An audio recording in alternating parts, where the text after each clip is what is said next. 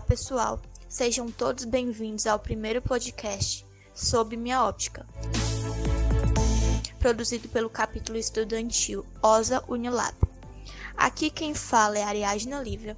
Eu sou graduanda no curso de Engenharia de Energias e também sou secretária do capítulo. Nesse episódio, nós iremos conversar um pouco com a professora doutora Márcia Roberta Falcão, que é docente da Universidade da Integração Internacional da Lusofonia Afro-Brasileira, Unilab. Como vocês observaram na descrição, o nosso podcast de hoje irá abordar o tema Trajetórias das, de Mulheres na Ciência, Ser Cientista e Ser Mulher. Pedimos licença para tratar de assuntos delicados porém extremamente necessários. Esse tema foi pensado principalmente para refletirmos sobre o Dia Internacional das Mulheres e Meninas na Ciência. É, como meta para o desenvolvimento sustentável, a Assembleia Geral da ONU definiu o dia 11 de fevereiro como o Dia Internacional das Mulheres e Meninas na Ciência, buscando incentivar o acesso e a participação feminina de forma igualitária mas ainda assim, apenas 30% das estudantes que ingressam na universidade escolhem carreiras relacionadas à ciência, principalmente tecnologia, engenharia e matemática. Agora, eu gostaria de apresentar para vocês um pouco sobre as formações da nossa convidada, a professora Márcia. A nossa convidada de hoje possui graduação em tecnologia em processamento de dados pelo Instituto de Tecnologia da Amazônia, mestrado em informática pela Universidade Federal do Amazonas e também possui doutorado pela Universidade Federal do Ceará. Tem experiência na área de matemática, com ênfase em lógica matemática, atuando principalmente nos seguintes temas: verificação formal de sistemas, lógicas com operadores de ponto fixos e lógicas não clássicas e complexidade descritiva. Olá, professora, seja bem-vinda novamente. Agora eu vou passar a palavra para a senhora e em seguida a gente retorna com algumas perguntas. Obrigada, Ariadne. Então, eu recebi esse convite, me senti muito feliz por estar aqui falando. Realmente eu me identifico com esse debate de mulheres na ciência, eu tenho uma trajetória de reconhecer nesse caminho muitos obstáculos para a gente estar tá aqui hoje falando desse assunto. Então, como a Ariadna já iniciou na fala, né, o dia 11 de fevereiro, ele foi institucionalizado como sendo a data, uma data representativa, né, para homenagear as mulheres e as meninas na ciência e aqui a gente está falando dessa, dessas áreas, né, que majoritariamente são é, frequentadas e o, maior, o maior público de participantes são os homens, né, os meninos, né, que é ciência, tecnologia, engenharia e matemática. Então, gostaria, assim, de contar um exemplo, tá, que é o meu, né, a minha vivência, nesse caminho de escolher essas áreas, né? E o, e o que foi me colocando nesse caminho e os obstáculos. Então, é uma historinha longa ou não, mas vai aparecer essas figuras que algumas de vocês que estão aqui hoje participando e que estão também trilhando esse caminho e também com as suas histórias e as suas vivências, pode, pode ser que reconheçam, né? Pode ser outro caminho, cada um faz o seu, né? E eu estou falando de algumas décadas atrás, então eu espero que muitos dessas, dessas desses cenários que eu vou descrever aqui, eles já tenham mudado, né? Afinal, eu gostaria assim até de complementar algumas informações que a Ariadna trouxe para gente, que é assim, tem essa data da ONU, né, como sendo dia 11 de fevereiro, para incentivar as meninas a optarem por essas áreas, né? É, tem um, uma outra informação que é, foi publicada no dia 16 de fevereiro de 2018, que chama a atenção para a inserção no, no campo de trabalho né, da indústria digital, onde as mulheres representam apenas 25%. Isso foi alertado nesse ano de 2017 pela a ONU Mulheres, né?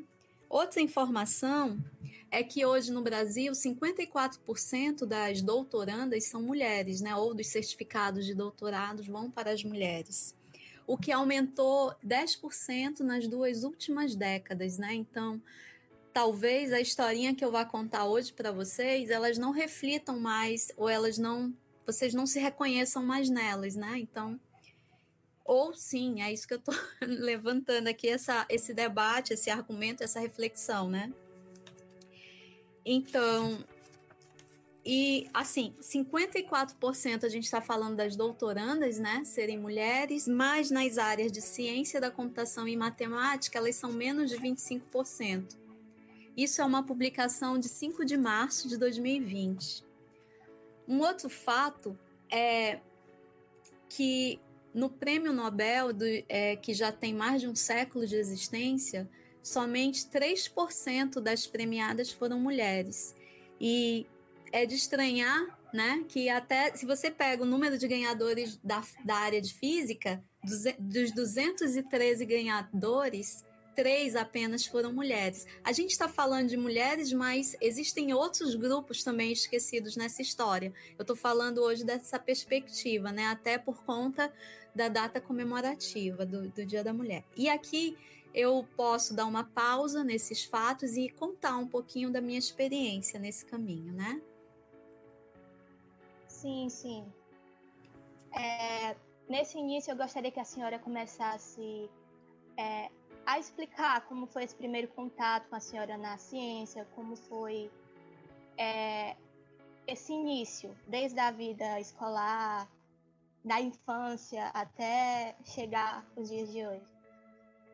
Certo. Eu posso contar essa fase, né, como sendo assim, eu colocaria esse título, né, família e colégio nessa nesse primeiro momento meu contato ele ele tá muito voltado. Eu, eu, eu estudei em colégios pequenos né? Um colégio em particular bem pequeno. Lá havia uma professora que fazia esse debate da dificuldade da mulher na sociedade né? Na sociedade é, acadêmica intelectual né? E aquilo já me chamou a atenção. Eu já comecei a dizer como assim? Por quê né por que, que tem diferença, né? Em paralelo a isso, eu tive um professor de matemática que ele fazia uma competição assim muito interessante que era de conhecimento de matemática, que envolvia muita energia de rivalidade entre meninos e meninas, né? Eu me saía bem, não levava o primeiro lugar. Isso já me causava alguma estranheza, né? Eu disse, peraí, tem que estar alguma coisa, tem alguma coisa esquisita acontecendo aqui, né? Paralelo a isso também, tive o meu convívio em casa com minha família, né, meu irmão, minha mãe, é, eu percebia que as regras eram colocadas de maneira diferente, né? E com a justificativa, não, você faz porque você é mulher. E você, peraí, não, não. Eu, primeiro, né, a gente já fica, não, não é assim. Eu acho que tem alguma coisa esquisita nesse jogo, né? Certo. Essa é a, a parte da infância, né? Ali eu tive já um exemplo na família, né? Eu tive uma, uma tia, a avó, que era pesquisadora, já professora na universidade, aquilo me inspirava e eu escolhi esse caminho. Eu, eu disse: eu quero ser que nem ela, eu quero fazer um caminho diferente, eu quero mudar isso, eu não quero ficar. Eu quero ser diferente, né? Eu quero ser reconhecida pela minha intelectualidade. Eu sempre optei por esse aspecto. Eu acho que isso pode ter sido esse início, sabe? Esse contato inicial de querer trilhar esse caminho de ser cientista. Eu poderia colocar esses insights iniciais, né? E, e também, junto a isso, vem a ideia de que a universidade seria esse, a chave para esse caminho, né? Buscar a universidade seria a chave para esse caminho. Então, esse é o primeiro momento, né? É, quando foi que a senhora percebeu que ingressar no universo da matemática, da ciência, é, iria exigir um pouco mais de, de. exigir mais da senhora por ser mulher? Então, nessa mesma época, como eu falei, eu estava num colégio pequeno, né? Que é esse, esse ensino fundamental, início do ensino médio, né? Daí surge uma oportunidade. Eu tô, eu tô começando a perceber, né, que existe um caminho. Não vai ser um caminho fácil, as pessoas afirmavam, né? Não, você quer, mas você vai ter que trabalhar muito, que é difícil chegar, né? Tá. E surgiu uma oportunidade. Então eu falo, eu atribuo um pouco de sorte nesse caminho que eu fiz, né? Houve uma, um, um, uma campanha publicitária na minha cidade que dizia é, para você ganhar uma bolsa de estudo e estudar num colégio que ele tinha a fama de conseguir treinar os estudantes para entrar na universidade, para passar nas provas, né, de vestibular. Então eu eu me interessei nesse concurso, eu fiz também, fui aprovada. Mais uma vez esse espírito competitivo ele surge e eu quero saber qual a minha colocação e quem foi o primeiro lugar, que não fui eu, né? Eu fui o segundo. E no primeiro lugar era um menino. então, essas coisas eu ficava, não é possível, deve ter uma explicação. eu não acredito que tem sempre um menino no primeiro lugar. Isso não sei se foi o meu caminho que aconteceu isso, né? Mas me dava mais energia para querer continuar competindo, né? Então eu fui para essa escola, foi um momento muito bom. Eu recebi esse treinamento e chegou a hora de escolher o curso, né? E o curso que eu optei foi o de física. E tiveram várias razões porque eu escolhi esse curso. Um deles é porque eu sabia que poucas mulheres tinham conseguido fazer esse curso então eu escolhi porque eu queria ser a mulher a fazer física, né? E aí eu optei por esse curso e aí eu também descobri que ele era um dos cursos mais difíceis de você conseguir concluir na universidade. E eu tinha essa coisa do desafio muito forte da competição do jogo, né? E aí eu chamo a atenção também que às vezes nós mulheres somos colocadas como, como não sendo competitivas e não é uma realidade, não para todas, né? A gente tem essa vontade de competir e de competir com os fortes, né? A gente não quer competir por, por competir, né? Então, teve essa, esse fator da escolha do curso, foi, foi induzida, né, pela característica de eu ser mulher, de eu en encontrar um, um universo adverso, né? Que é um universo completamente, tanto que no curso que eu ingressei eram somente quatro meninas numa turma de 40 estudantes, né? Eu não concluí o curso de física, tá? Então já é um spoiler aqui, eu não termino o curso de física, ele realmente é dif... foi difícil para mim, né? E... Mas eu consegui fazer algumas coisas legais ali. Eu participei de um grupo que ele era uma outra bolsa de estudo que era promovido pela CAPES, a sigla que a gente conhecia esse esse curso, esse programa era o PET, Programa Especial de Treinamento, onde nós precisávamos receber os alunos que ingressavam na universidade, passar um, um treinamento para eles, é, tirar dúvidas, como monitores, né? E eu passei três semestres até que eu reprovei. E aquela foi a primeira reprovação de toda a minha vida. Sendo que a minha vida não era nem tão longa assim, né? Mas para mim foi a tragédia aquilo, né? Eu não, nunca esperava ser é, reprovada, e aconteceu. E aí eu, eu gosto de fazer essas pausas porque reprovação não é. Eu tô falando com as minhas estudantes, eu espero, né? Não desistam na primeira reprovação. Não é assim que faz. reprovação às vezes é para você consolidar um conhecimento e aprender melhor aquele caminho, tá? Então, não é o caso. Eu não sabia disso naquela época, então eu desisti, né? Mas eu continuei, só que eu, porque eu tinha um outro curso, né? Eu fazia processamento é, de dados paralelo à física, era um curso noturno, né? E aí eu continuo, encontro colegas, mulheres, e a gente faz um grupo de, de conclusão do curso, né? De TCC, de trabalho de conclusão do curso. E nós todas conseguimos terminar esse curso juntas na mesma época, sem atraso, sem reprovações, né? Acho que aqui caberia a gente dizer que que a gente forma boas equipes, sabe? Quando a gente trabalha, quando a gente se identifica com um grupo igual, né? Dos iguais. Eu acho que acontece também, né? Então eu acho que essa essa essa vivência que eu tive dentro da tecnologia, ela me mostrou isso, apesar de que na época eu ainda não enxergava desse jeito, né? Eu continuava insatisfeita, porque não tinha terminado física e isso vai ainda algum tempo comigo, né? Do, dessa trajetória. É, professora, é, quais foram as principais dificuldades que a senhora conseguiu notar nesse primeiro contato com a universidade? Pelo fato de ser mulher e estar tá num curso que era basicamente de maior, da maioria sendo masculina, né? Então, qual foi os principais, quais foram as principais dificuldades que a senhora consegui, é, enfrentou nesse primeiro contato com a universidade? Sim, tem, vai ter uma segunda experiência aí, né? Porque lembra que eu não, eu não consegui o de física, e na física a maioria eram meninos, né? Ali tanto os meninos, eram meus colegas de maioria, como os professores do curso. Eu não, não, tinha, não, não tinha nessa época no curso de física que eu estudei professores, tá? Professoras mulheres. Não tinha. E aí, a participação nossa durante um, uma aula, nesse espaço, ela é bem difícil de você realizar. Parece.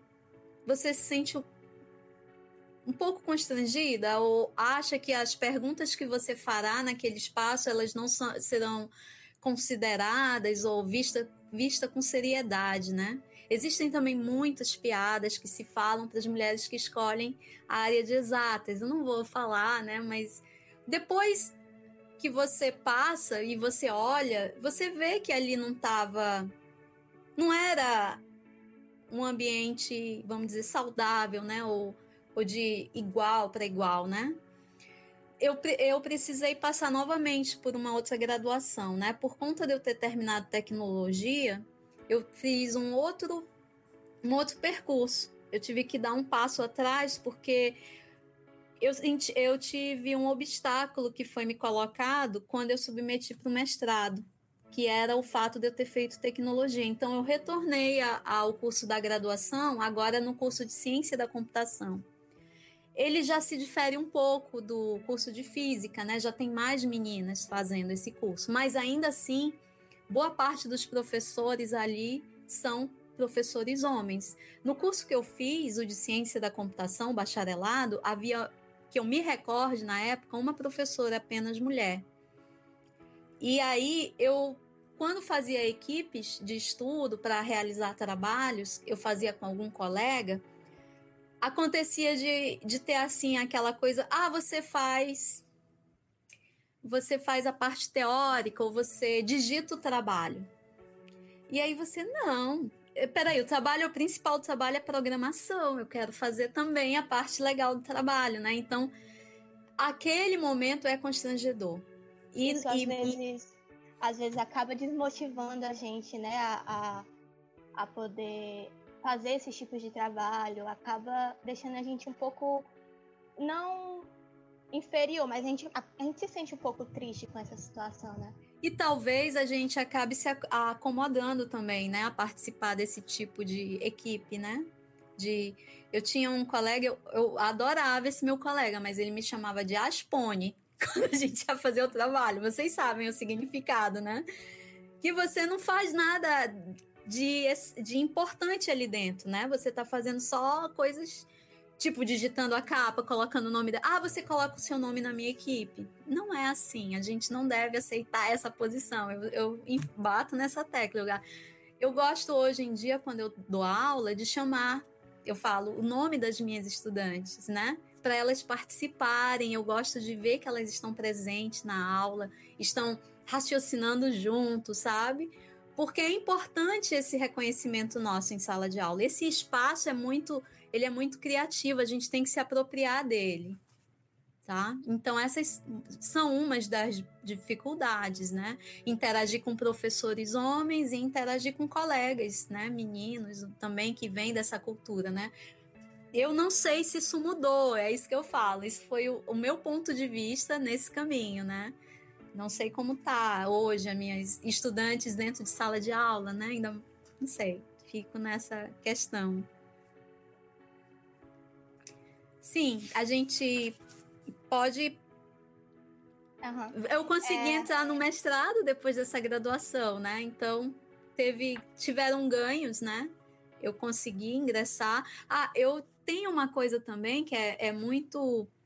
Que, que fica muito na nossa mente nesse período que a gente está tentando chegar na universidade, tentando fazer essa carreira que requer muito estudo, que é, são medos, né? A gente vai colecionando medos por conta também dessa nossa natureza feminina, né? Um dos medos que eu me recordo, não sei se isso se encaixa hoje, mas era o medo de ter um filho antes do tempo, né? Do tempo ali na época da escola, no início da faculdade, né? Onde você quer construir esse seu, essa sua intelectualidade e um filho naquele momento vai te exigir outro, é, outra atenção, né? que aí você não vai poder dedicar ao estudo. Então, um medo meu era que o meu estudo fosse interrompido por conta de, um, de uma gravidez indesejada, né? E, e, isso acaba sendo um dos principais medos das meninas que estão terminando o ensino médio, estão começando a ingressar na universidade. É principalmente o medo de engravidar, ter um filho precoce, porque um filho nessa idade, porque vai acabar atrapalhando tudo.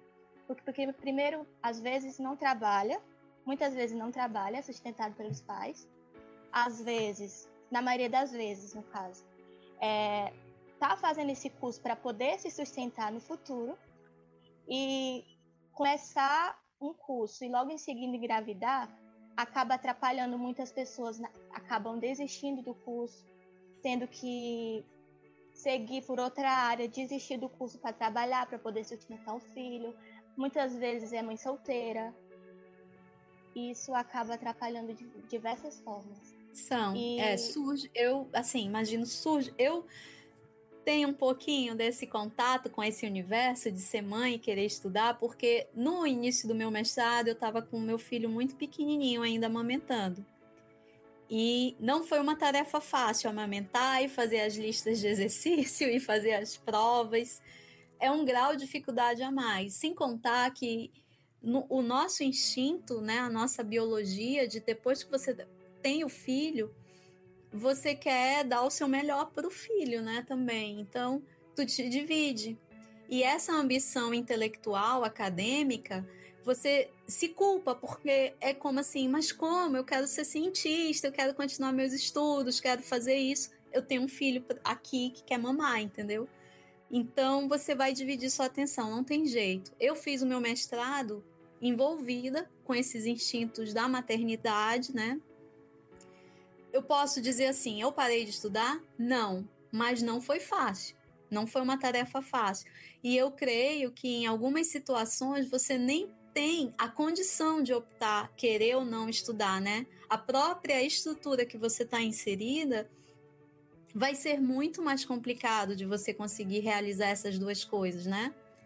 Então, vamos dizer assim, é isso que eu falo, é, foi um outro fator de sorte eu poder não interromper os meus estudos e poder dividir o tempo, mas ainda assim com muita, muita dificuldade, né? Um exemplo que é. eu dou era do momento que eu amamentava, eu estava fazendo uma disciplina bem complicada que chamava algoritmo. Só um minuto. E aí, o meu filho ele dormia mamando e para sair da hora para ir assim à noite para deixar ele dormindo e, trabalhar nos problemas computacionais era uma dificuldade porque assim que eu ia saindo ele acordava assim que eu ia saindo até eu conseguir realmente sair para fazer a minha tarefa eu já estava acabada, já não conseguia mais realizar aquela atividade com toda energia, né? É... E isso consome, né, a sua a sua a produtividade. Senhora, tipo... hum. Licença, licença. Desculpa por atrapalhar. Não, tudo bem. É... a senhora já teve tipo de precisar levar o filho para assistir aulas por não, não ter com quem deixar ou ah, isso era uma constante. Porque assim, é entre essa segunda, essa terceira graduação e o mestrado, eu tô com ele pequenininho, ele ia comigo para a universidade num carrinho e ele eu amamentei ele, na hora de fazer uma prova. Eu estava fazendo prova com ele mamando e fazendo prova. Eu conseguia deixar ele na, numa sala, num daqueles bercinho camping, sabe? Que a gente desmonta o berço, monta o berço. Ele ficava ali e eu ia dar aula. Eu ia para aula, assistia. Eu ia fazer prova com ele mamando. Não, eu não recomendo vocês fazerem isso. É muito trabalho, é muito trabalho você andar com um monte de coisa para fazer dia de prova. Não, não dá certo. Não é, não é recomendável. Tem como fazer, eu consegui, mas não foi, não é fácil. Então, se vocês quiserem ouvir, não é fácil. Não tem. Se possível, não tenham agora, tá? E nesses casos, quando a senhora levava o filho para a faculdade, para fazer provas e tudo mais, a senhora percebia uma certa discriminação por parte dos alunos ou dos professores pelo fato de ter levado um filho para assistir a aula, tipo, é, para fazer uma prova, entendeu? A senhora sentia esse tipo de coisa? Não, até que, que tinha um, um, lado cômico nisso, sabe? As pessoas achavam bonitinho você ainda. Nossa, você com filho. Nossa, você estuda mesmo com filho pequeno. É assim, é um pouco heróico, sabe? As pessoas um pouco estranham porque não é comum, né? Mas, assim, naquele tempo, então, hoje eu vejo na Unilab, né, várias das nossas estudantes, várias não, algumas, né, umas, algumas estudantes com bebê andando por ali, né, e eu lembro, eu lembro que eu fiz isso. É interessante, mas, assim, o teu foco fica muito dividido. E para você fazer um trabalho né, nessa área que a gente optou, né, a nossa área de matemática, né, de ciência, de engenharia, é, a gente precisa estar tá com a nossa mente muito focada né, nessa, nessa atividade para a gente conseguir desenvolver algum conhecimento ali, entendeu? É, não é trivial. Uhum. Mas nesse é... aspecto de. Eu acho que as universidades poderiam sim trabalhar um espaço para que mães, estudantes pudessem, né? No caso de acontecer uma situação dessa, né? De a gente ter o filho e, ter, e, querer continuar estudando, ter alguma infraestrutura, né, de, de levar. Hoje a gente está falando, a gente está numa pandemia, mas eu falo daquela época que a gente ainda ia para o presencial, né? Sim. É, além de é, ter filhos na, nessa, no início da vida acadêmica, é, quais são os outros fatores que a senhora acredita ser um dos principais com que fazem que a mulher não siga muito por essa área da ciência. Pois é, é uma área, como eu falo, ela exige muito do nosso raciocínio lógico, né? E, e nós, eu não queria assim generalizar, mas eu, eu falo por mim. A minha atenção ela é muito aberta. Eu vejo tipo tu, eu, eu não, o foco é muito complicado de conseguir. A gente quer estudar um artigo, um artigo, um teorema, né? Resolver um problema matemático. É preciso estar tá muito focado para realizar, né? Então, é, no, no, nessa trajetória de continuar na área e buscar essa, essas ciências mais de matemática, nessa área mais matemática da, de estudo, é, tiveram essas dificuldades, né? Eu falei aí um pouquinho de como foi o mestrado, né? Tem até o exemplo de eu ter feito, ter tido outras experiências de participar de grupo de pesquisa, né, com colegas, estudar para provas com colegas e ver a minha nota diferente da do meu colega, sendo que eu estudei junto com ele, né? E aí eu pedia para esse mesmo colega que estudou comigo me apontar onde que eu tinha errado, né? Que eu queria entender por que, que a nossa nota tá diferente. E aí o professor da disciplina era homem, e aí você vai ter que solicitar. Só que aí você já tá no nível assim, tá, você vai dizer que, que você a tua nota não tá, tá diferente, tá. Aí eu não, não vou jogar meu colega, né? Não, porque eu vi a prova do meu colega, eu vi, eu estudei com ele, eu sei que tá diferente, né? Eu sei que a nota que ele recebeu, a gente fez a mesma coisa e tá, a minha veio diferente. É constrangedor, né? Um, até um tanto humilhante, né? Você chegar e aí você realmente dá uma revolta muito grande. Eu chegava, às vezes, assim, dessas situações com muito, muita tristeza, sabe? E uma tristeza de você desacreditar que você tem capacidade, né? Tanta capacidade quanto um colega seu, sendo que nesse momento eu já tinha realmente um contexto de ter filho, de ter esse desvio de atenção, né? E aí eu dizia, ah, é, realmente eu acho que eu não trabalho tanto quanto meu colega. Eu acho que eu realmente sou uma letra C, um conceito C, entendeu? E não, eu eu estava muito focada nesses resultados, né? Sem contar quando você amadurece essa questão, você passa a dizer não. Eu acho que ok, eu não vou olhar para o resultado, eu tenho muitas coisas que eu dou conta além do mestrado em em computação, né? Então, eu vou fazer o mestrado sem olhar para esses resultados. Afinal, hoje eu tenho um filho de menos de um ano, estou amamentando, estou dando conta. Nas horas vagas eu faço uma lista de exercício. Então, a gente tem que. Tudo bem, vamos continuar, né? Mas que é desmotivante é você ser colocado na, na, nos mesmos critérios, né? Hoje já se discute, né? que na pandemia as mulheres podem estar tendo dificuldades de produzir artigos científicos, né? Afinal, elas estão tendo que se dividir em várias atividades por conta que estão dentro de casa. Ou quando você está fazendo uma pós-graduação e você é, tem um filho durante o período, de dar uma licença maternidade para que você conclua, sua, é, tenha uma pausa ali para poder você se dedicar a esse momento, né? E que hoje esse debate está sendo colocado, entendeu? E é importante debater isso, porque a gente pode dar pausas na nossa vida em alguns momentos, por necessidade, né? E depois voltar e continuar contribuindo cientificamente, entendeu? É possível, né? Então, essas são, esses são desafios, né, que a gente ainda tem que trazer à luz da discussão. Sim. Tá.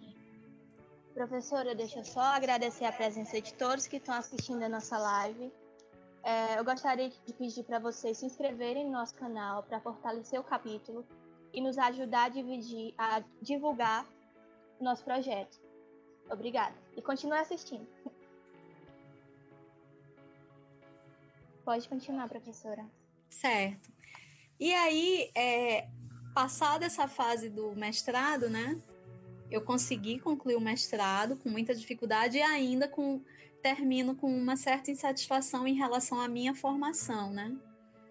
E aí vem a fase que eu, eu eu concluí também tem um fato, né, que eu concluí, eu defendo o meu mestrado também grávida do segundo filho, e isso foi um fator motivador, porque eu queria terminar, né, porque também há um índice muito grande que é, se você não defende e você tem o um filho, poucas voltam para concluir aquele trabalho, sabe? Eu via é, essa é outra dificuldade que a gente tem, esse retorno, tá? Essas pausas, elas são muito caras pra gente, né? Dar uma pausa na carreira para depois voltar, depois ainda mais quando você ainda não está inserido no mercado de trabalho. Você antes de retornar, você assume algum compromisso profissional e aí você já tem o seu filho, já tem. Aí você não volta para a vida acadêmica, é muito difícil retornar. Então, acabar dessa fase, eu defendi rápido mesmo para ver se conseguia ainda dar continuidade, né? Mas aí eu já começo a buscar inserção no mercado de trabalho. E aí eu fiz o meu primeiro concurso, que foi para a universidade que eu estudei, e fui trabalhar com um grupo de professoras da área de pedagogia. Ali não era o que eu imaginava, no sentimento assim que eu tinha de querer ser cientista, né? Cientista das áreas de ciência, de matemática, tecnologia, engenharia. Não era. Ali eu, eu me senti realmente que não era onde eu queria chegar, que ainda faltava eu buscar aquele objetivo, né? Então eu entrei muito em conflito comigo, com no ambiente que eu estava inserida e em pouco tempo eu saí dali desse desse lugar, né, que eu estava trabalhando. Mas antes de sair, eu pude ainda nos último, no último semestre trabalhar no curso no, nas disciplinas de matemática do departamento de matemática. Então, eu gostei de estar ali, sabe? Me senti muito valorizada. É, fui colega dos meus professores de matemática da época que eu fiz graduação na física e na computação. E, e eles falavam de mim como tendo sido uma das melhores alunas dele. E foi bom ouvir aquilo. Mas tem um, um erro nisso, nessa frase que eu falo, porque ouvir de alguém de fora que você era uma das melhores alunas, além, massageia o ego, né? Ok. Mas não, não, o teu foco não está acertado ainda, porque a gente não precisa depender desse reconhecimento externo, sabe? A outra coisa, outro erro nessa imagem é que ainda assim eram meus professores de matemática. Faltava o exemplar feminino, né? De professora de matemática que incentiva, sabe? Até para ter uma figura que você se espelha, você almeja chegar naquele ponto. Tipo, um exemplo de mulher para você seguir, né? Isso, para ver aquele exemplar na área que você está buscando galgar o seu caminho, né? Caminhar, construir esse caminho. Então eu saí nesse momento, né, da universidade e fui fazer o do... e fui atrás de fazer o doutorado, né? É, quando ingressei no doutorado era um programa também na área de ciência da computação e, e nesse tempo estava acontecendo muita coisa na minha vida pessoal que não me permitia também que a mente estivesse ali naquele lugar de estudo. Então, quando as coisas fora estão, estão muito em desequilíbrio, né, a gente não consegue concentrar. Então, na, ali eu falei, não, vou parar um pouco e eu volto. Eu volto para fazer esse doutorado. Aí eu, só que eu fiz um outro caminho. Eu fui fazer a quarta graduação. que era na área de matemática. Porque eu pensava assim, não, vou fazer matemática, eu quero saber matemática para que o meu doutorado ele fique perfeito, né? É na área de, de lógica matemática, eu vou fazer isso. Então, passei um ano estudando. Eu voltei, na verdade, para um cursinho pré-vestibular. E aí é assim: plano é isso, né? A gente faz o plano, desenha, projeta, né? faz a maquete, mas quando coloca em prática, que vê falha, a gente tem que reconfigurar ele, né? Para que dê certo. Então, nessa época do doutorado, eu passei um ano sem fazer o doutorado, fiz um ano de matemática, gostei muito de estar ali, naquele momento já era outro contexto. Eu já não estava mais preocupada se tinham muitos meninos e poucas meninas na sala, se o meu professor era homem, porque a competição toda ficou de mim comigo, comigo mesma, sabe? Queria saber eu entender aquelas coisas da melhor forma. E eu percebi que eu descobri que eu estudava errado nesse período, que eu não refletia sobre os processos, os algoritmos, eu não entendia o significado. Então comecei a buscar formas de estudar melhor, né? de entender aquela matemática melhor, porque eu queria tanto ir logo para o final e saber o resultado do que eu tinha acertado. E não é assim que a gente faz matemática, né? Matemática tem um momento de muito raciocínio, insight, olhar por que caminho que eu faço, por que, que é assim, não é? Então é muito importante assim a gente conseguir é, também desenhar o nosso modo de estudo, né? e questionar o que a gente está estudando, significado, estudar com significado. Hoje eu gosto de dizer muito de que você deve fazer as coisas sentindo, não fazer de qualquer jeito, sabe? E eu acho que isso também se encaixa naqueles grupos que a gente entra de estudo do, dos nossos colegas. Não, não aceito. Não aceito menos de fazer também participando e escrevendo meu programa. Não aceito. Algo assim. Você tem que se valorizar nesse processo de, de intelectualidade, sabe? Tem que, de certa forma, se impor um pouco, né? Para poder mostrar que você também tá lá e tem a mesma capacidade daquela outra pessoa. Não é porque Exatamente você é mulher tem, né? que você é inferior. E realmente tem, muitas vezes, né? É um a gente mais... pode, assim, ter. Um... É porque eu acho que o modo de raciocinar pode ser um pouco diferente mesmo. Por exemplo, se eu vou fazer uma, uma modelagem de um sistema, eu entro muito em detalhes, né? E sim, então a minha árvore de decisão ela fica muito grande. se isso, então isso, se não, se não isso, né?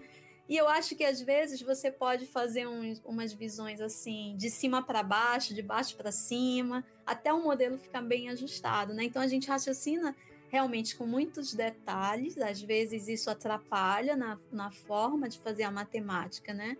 Ficar ali no miúdo, você tem que sair e ver o modelo de cima e depois voltar. Então, é um jeito da gente, dessa área, ela exige muito desse raciocínio, sabe? Lógico, talvez, talvez isso possa ser um, essa dificuldade é, possa parecer algumas vezes como um obstáculo, mas é um jogo. Eu gosto de dizer assim: a matemática é uma linguagem e a gente está montando um quebra-cabeça. O nosso objeto ele vai ser construído. A gente vai pegar o objeto, manipular o objeto, ver propriedades. É isso que é entender matemática e depois começar a usar esse objeto na linguagem, sabe? Então, é legal quando a gente vê que, que isso tem um, um significado e você e ele começa a tomar forma, né? Se tornar concreto.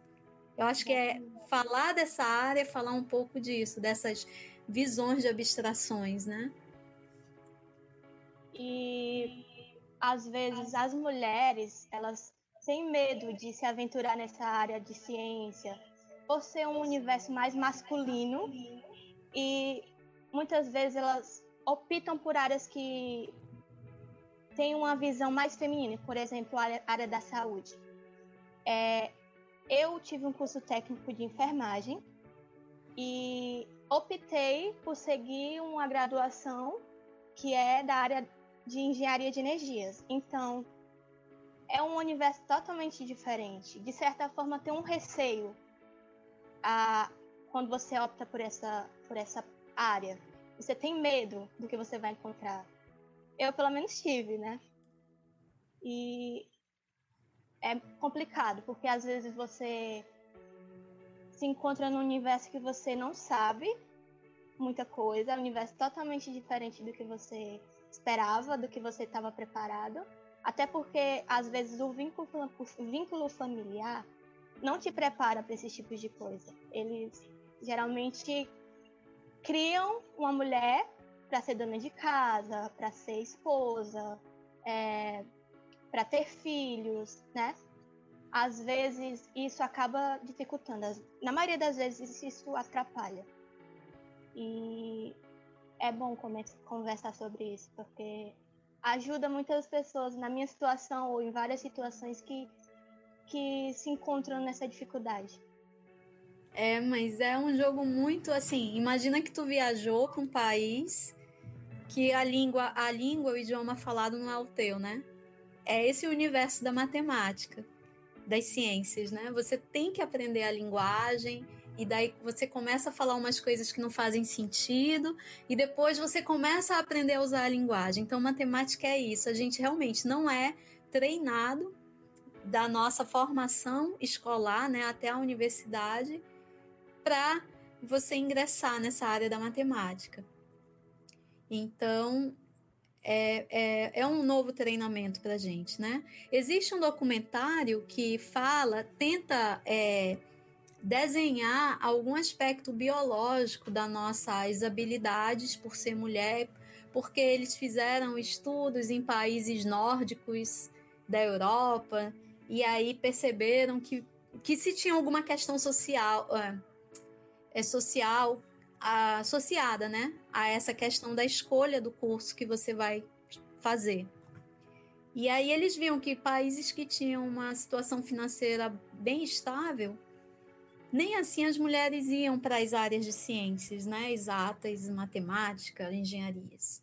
E eles começaram a, a, a pegar artigos, mas assistindo esse documentário, eu vi essa, eu acessei esse tipo de explicação e ouvindo alguns debates, é, dizem, eu vi a interpretação desse documentário, né, em alguns debates, de que não faz muito sentido falar sobre habilidades, mas faz sentido quando você fala assim: eu estou fazendo algo que eu gosto. E esse eu gosto de fazer é que te dá a energia para você continuar, entendeu? Então, quando você encontra essa facilidade, esse prazer em aprender aquilo, né? não facilidade, mas esse prazer em entender essa, essa ciência, você continua. Então, é só acessar corretamente, né? A parte dessa ciência. E realmente assusta no início, você se depara com, com símbolos, né? Que você não entende o que está sendo dito, mas o que tá, a gente não consegue.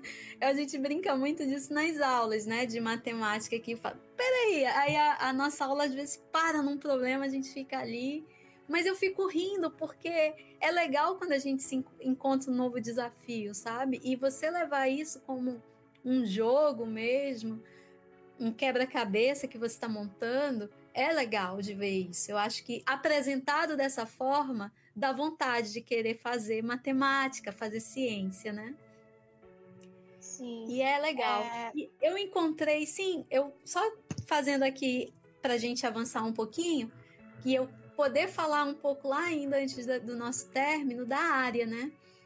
Eu consegui fazer esse doutorado com uma professora que me inspirou bastante, foi a minha orientadora de doutorado, né? E ali eu reconheci o exemplar feminino que eu queria na área de computação e ela muito reconhecida na área dela, muito é, um trabalho assim muito bom que ela fez, os orientandos que ela que passaram por ela. E eu comecei a querer trabalhar com ela a partir de assistir uma aula dela. A forma, como se a forma como ela organizava as informações ali na aula hum, apareceu assim: é isso, é isso que eu quero, eu quero ter esse nível de organização. E aí ela era dessa área de teoria da computação, área de lógica, né, matemática, e nesse espaço também que eu estava falando, haviam muitas mulheres professoras reconhecidas, trabalhos maravilhosos, incentivam e inspiram muitas meninas na, na ciência da computação. E foi um bom momento também passar por ali e ter professoras na área de computação.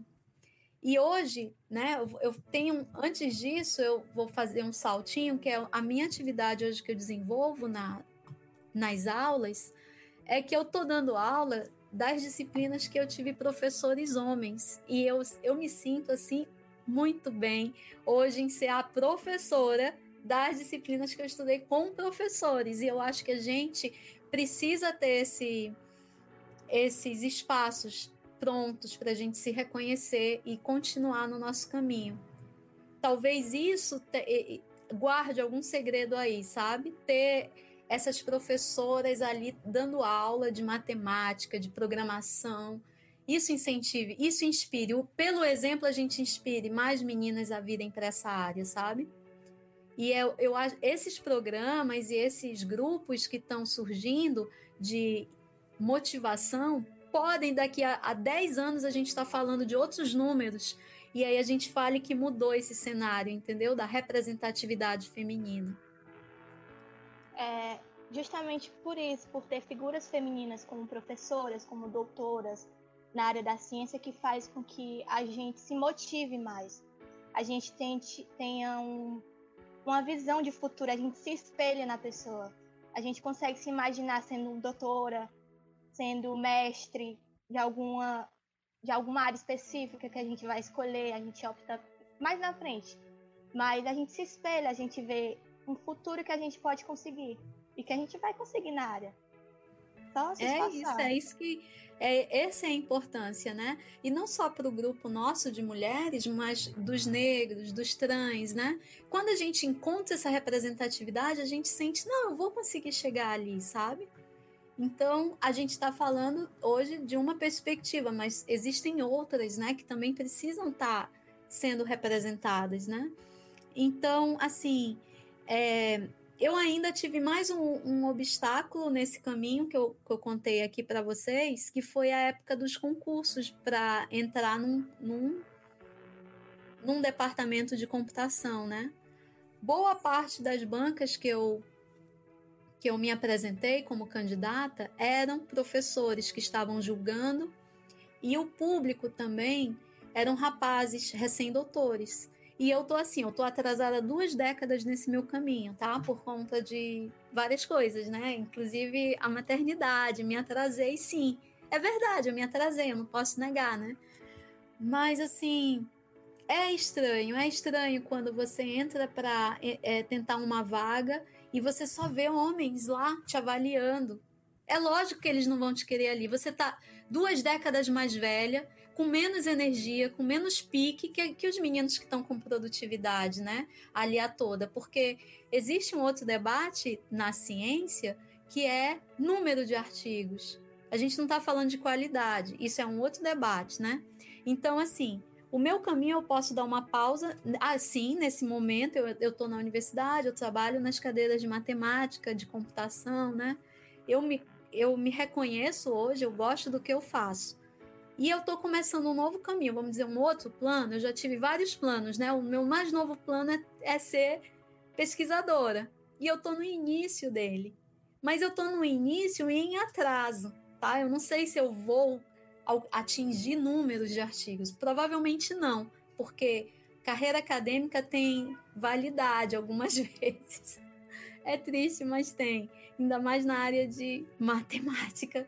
Mas assim, eu por sorte eu estou na teoria. A teoria se faz muito lentamente mesmo. Então, por sorte, eu escolhi uma área que as coisas andam mais devagar, tá? Tanto quanto eu, né? Mas eu, eu tenho uma frase que eu coloco assim, eu fiz um texto, né, que me organi para me organizar para falar aqui com vocês hoje. E essa frase que eu queria que ficasse aí registrada é a frase do Belchior, né?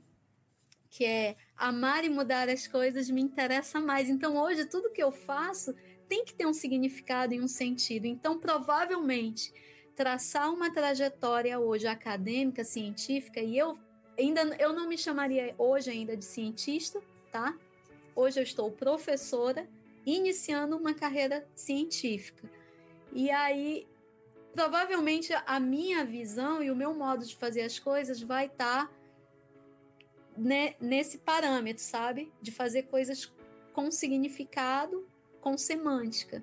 Eu não devo, provavelmente, não sei, eu não sei adivinhar o futuro, mas me conhecendo um pouquinho e olhando para trás, que eu demorei um montão a chegar até aqui, parece que as coisas que eu vou fazer vão demorar um pouquinho a ficarem prontas. Mas é isso, a história de ciência e ser mulher, ela passa por diversos obstáculos e cada uma de vocês tem a sua história, né? Tá é, passando por um caminho, fazendo um caminho, outro, e eu espero sim que continuem, façam seus doutorados e entrem na universidade e inspirem outras meninas a virem para a engenharia.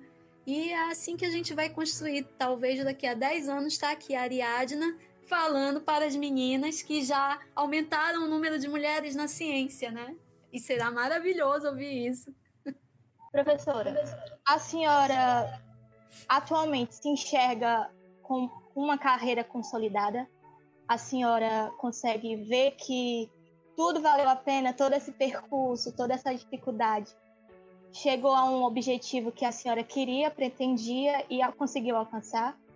E é isso. É. é, Olha, eu estou bem satisfeita com o caminho, tá? Poderia mudar algumas coisas, mudaria. Mas não, tipo, a história da física, né? Eu acho que é um ponto que eu poderia ter mudado, ter feito diferente. Mas assim, eu tô bem satisfeita, assim, no ponto que eu cheguei, eu acho que foram muitos aprendizados e é isso, né? A gente vai fazendo coisas e tem que aprender, né? Tem que aprender de alguma forma e, e enxergar que todo esse percurso ele teve ele teve uma contribuição para quem nós somos hoje, né? Eu espero assim que realmente eu consiga é, ter um comportamento e um e uma vamos dizer uma graça nas minhas aulas com os meus alunos. Isso me dá um feedback muito bom, sabe? Saber que eu levo um negócio que é complicado, mas ao mesmo tempo eu estou ali raciocinando com eles e estou produzindo um raciocínio genuíno com eles de entender as coisas, é mais demorado, é mais difícil fazer desse jeito, mas dá mais um gostinho de, de mais prazeroso, entendeu? Eu acho que é isso que eu me, eu me dou por satisfeito, porque às vezes eu termino a minha aula e eu falo: Olha, hoje eu gostei da aula. É uma aula que eu gostaria de ter assistido lá atrás, sabe? Porque eu saio feliz, eu saio empolgada. Eu não sei se eles saem assim, eu espero que sim. mas eu saio muito feliz, sabe? Da, das aulas. É... Por que, que a senhora acha que muitas mulheres não se almejam seguir nessa carreira da ciência? O, o principal motivo que a senhora vê como sendo o que faz essa diferença toda nessa área? Eu não saberia apontar assim um, um motivo. Não sei se está relacionado a ganhos, sabe? Ou a tempo de investimento, né, pessoal, porque talvez é um, é um, é um percurso muito longo, né? Para como você fala, você já consolidou? Eu não, ainda não, ainda tem um bom caminho pela frente. Ele não é, é bem longo esse caminho. E ele requer assim, como eu te falei, até as pausas elas, elas apresentam riscos, né? Para o nosso retorno. Fazer pausas nesse caminho de ciência e de. Então, é desafiante, mas ele te, ele te. É um desafio que te exige muito, é isso que eu quero dizer, entendeu? É um desafio assim, que você não vai dizer, daqui a cinco anos eu tô, eu tô assim, não dá. É, é longo o caminho, é, é uma carreira, né?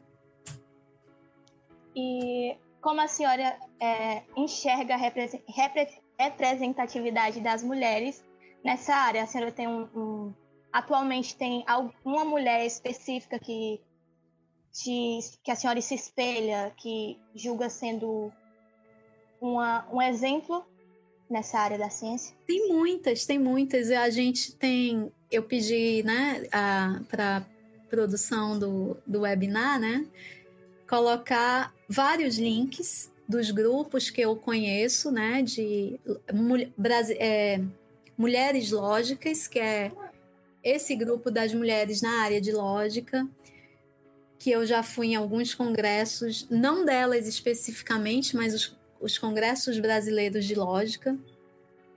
É, também pedi para colocarem da Sociedade Brasileira de Computação, que são as meninas digitais, que tem o objetivo de promover essas publicações, esses trabalhos científicos realizados por mulheres, né?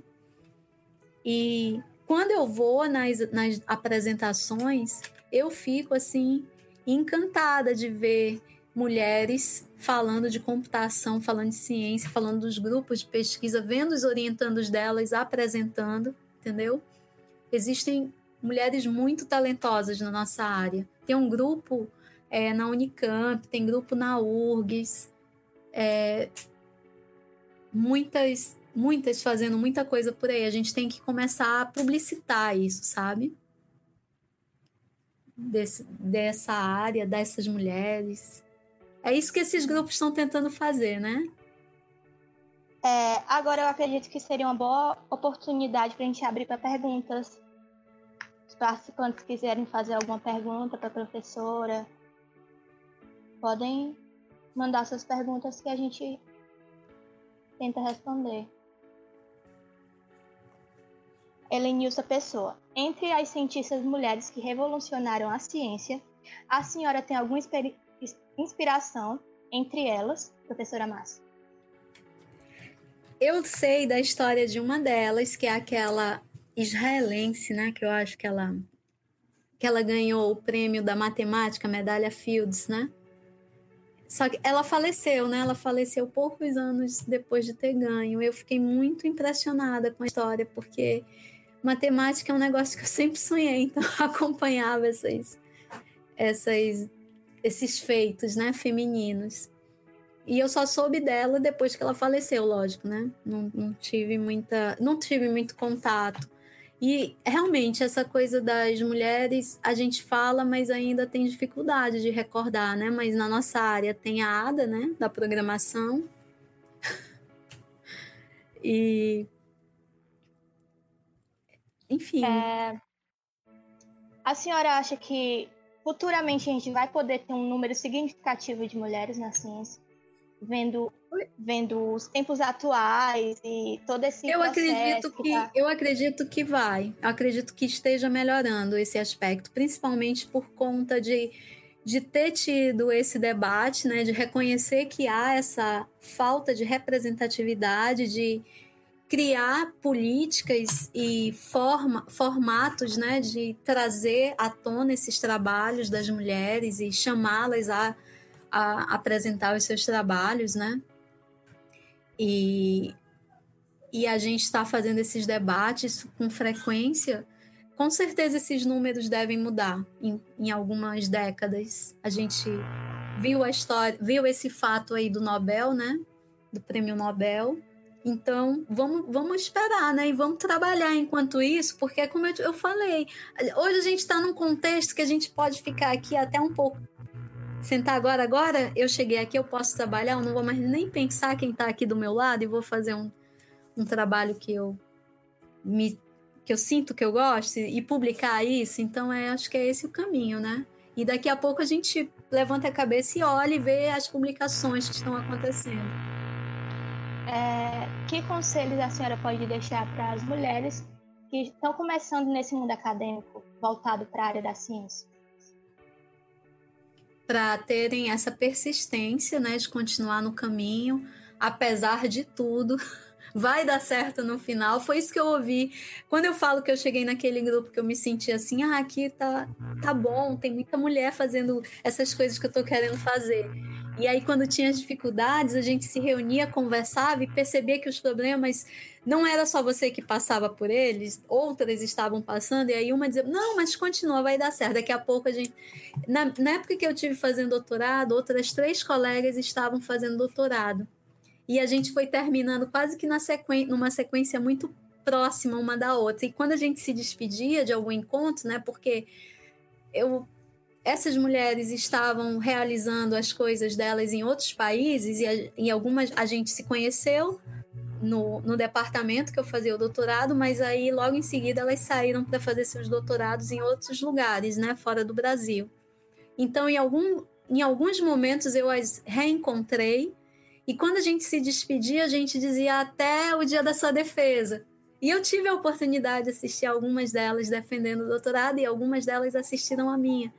Então, é legal isso, sabe? É legal você realmente fazer esse, esses acordos nesses grupos. E todas nós quatro conseguimos defender. E uma delas, em particular, foi com quem a gente sentou um dia e colocou essas questões que estão hoje nessa apresentação. Você já reparou? E eu acho que essas questões elas tinham que estar no início. Talvez não apareceram no início, elas surjam agora no final mas as questões eram assim. Você já reparou que quando você estava é, no, no seu curso de matemática, de física, de computação, as mulheres eram poucas na sala? E aí você, é, acontecia. Você reparava que elas quase não participavam das aulas? Verdade, não, não tinha, não tinha muita participação delas. E você viu que também os professores eram todos homens? Vi eu vi isso, mas eu nunca pensei que aquilo estava esquisito. Agora você falando, eu, entendeu? E ela estava nos Estados Unidos em um grupo que estava fazendo esse debate. E eu eu falei assim, tem que fazer, a gente tem que levantar esse debate porque isso é uma real, é um fato nosso. A gente tem que questionar por que, que é assim, se tá certo ser assim, entendeu? Eu acho que eu é, foi a primeira oportunidade que eu tive de formalizar isso em uma apresentação, né? Mas essa conversa aconteceu, acho que tem uns seis anos. E os conselhos que a, senhora poderia deixar para as pessoas, para as mulheres que ingressaram no meio acadêmico voltado para a área da ciência, mas muitas vezes desistem ou têm esse pensamento de desistência durante o processo, né? Que é, acaba sendo que complicado. desistiram, que desistiram, que des... não que desistiram, que desistiram ou que tem esse pensamento de uma de possível desistência, né? Não, não pode ter isso não. Esses pensamentos eles vêm, mas você tem que repeli-los. Continue no caminho. É muito gratificante para você. É um acordo. Não precisa ser para mostrar para ninguém que está fora, não. É, é um acordo seu próprio. Você se sente com mais força quando você passa por essas dificuldades. Não, não precisa ser para a família. É claro que a família ela se ela sente felicidade quando ela estiver feliz, né? mas não deve ser para fora, tem que ser interno, tem que ser uma força sua, sabe?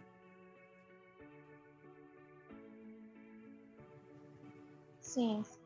É, a senhora gostaria de fazer alguns comentários sobre pesquisas, artigos escritos que a senhora mesmo pesquisou, é, projetos que a senhora tem desenvolvido, até como uma forma de, de divulgação? Certo.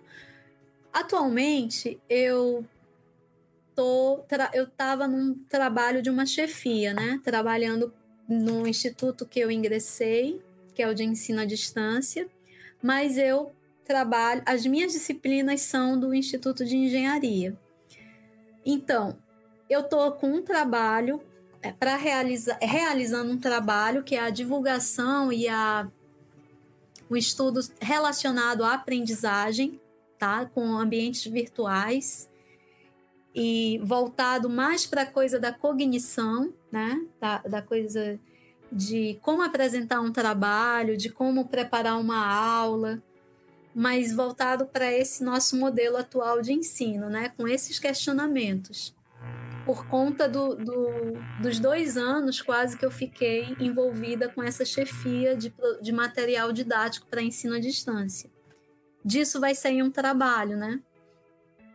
mais o trabalho, como diria assim, em forma de relatar né, o que nós entendemos do processo. É, paralelo a isso, eu gostaria de retomar esse estudo que eu vim desenvolvendo no doutorado, mas com outra perspectiva, a perspectiva mesmo de inserção de pessoas que queiram estudar lógica matemática com significado, né? com semântica, a gente também já ensaiou isso um pouquinho com uma estudante minha, que foi a Michele, e tinha o José, né? Foi muito legal, mas a gente se. Né, não se organizou mais nesse, nesse retorno que a gente está tendo muita. Está meio atribulado né, de atividades, disciplinas, então eu quero retomar esse projeto de teoria da computação. E no doutorado, foi o trabalho que eu desenvolvi, foi em lógica matemática com operadores. É um negócio muito difícil, que eu acho que eu, eu conseguiria pouca aderência de vocês se vocês quisessem estudar nisso agora. Por isso que eu tenho esse outro, que é você trilhar um caminho para ser um pesquisador em lógica. Então seriam essas três frentes assim de trabalho, né? Que eu gostaria assim ainda de realizar e em outra oportunidade falar mais para vocês dessas áreas da teoria da computação, que é muito legal teoria, tá? É essa propaganda que eu falo. Quando eu vou lá no, na aula de matemática, eu falo, pessoal, eu queria ter um, uma camiseta que tivesse escrito teoria da computação é tudo. Porque é daí que nasce toda a parte da ciência da computação, né? Eu gostaria de agradecer a participação de todos que acompanharam a nossa live. Está é, tá disponível o formulário da participação e se vocês ainda tiverem alguma dúvida, podem mandar as suas perguntas que a gente responde. Gostaria de ressaltar mais alguma coisa, professora?